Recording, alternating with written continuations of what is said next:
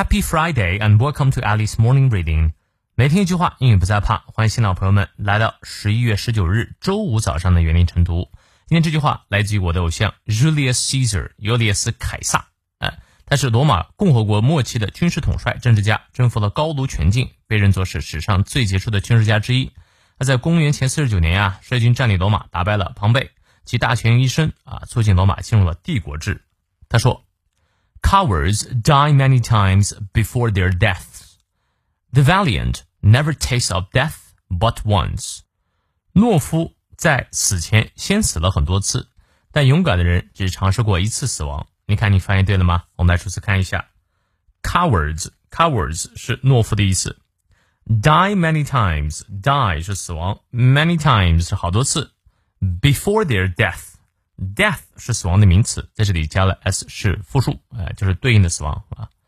The valiant, the 加形容词表示一类人，valiant 做形容词指的是勇敢的，呃，无畏的。The valiant 那勇敢的人呢，never taste of death，永远呢不会尝到死亡的滋味。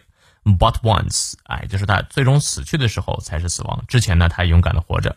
这句话很适合鼓舞士气哈，让我们来看一下晨读发音知识点。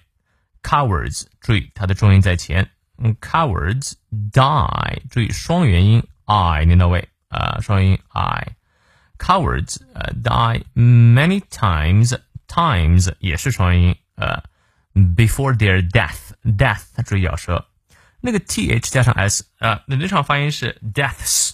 但是呢，很少有人把最后那个 s 发出来，直接念 death 就可以了。嗯啊，接下来 the valiant，valiant 重音在前 ，never taste of death 咬舌，but once，once 注意它的重音。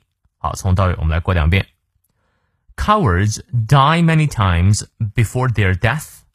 The valiant never taste of death but once. 再来一遍。Cowards die many times before their death. The valiant never taste of death but once。 希望这段话对你所启发，也希望你可以做一个勇敢的人。有任何问题，我们的直播不见不散。See you later.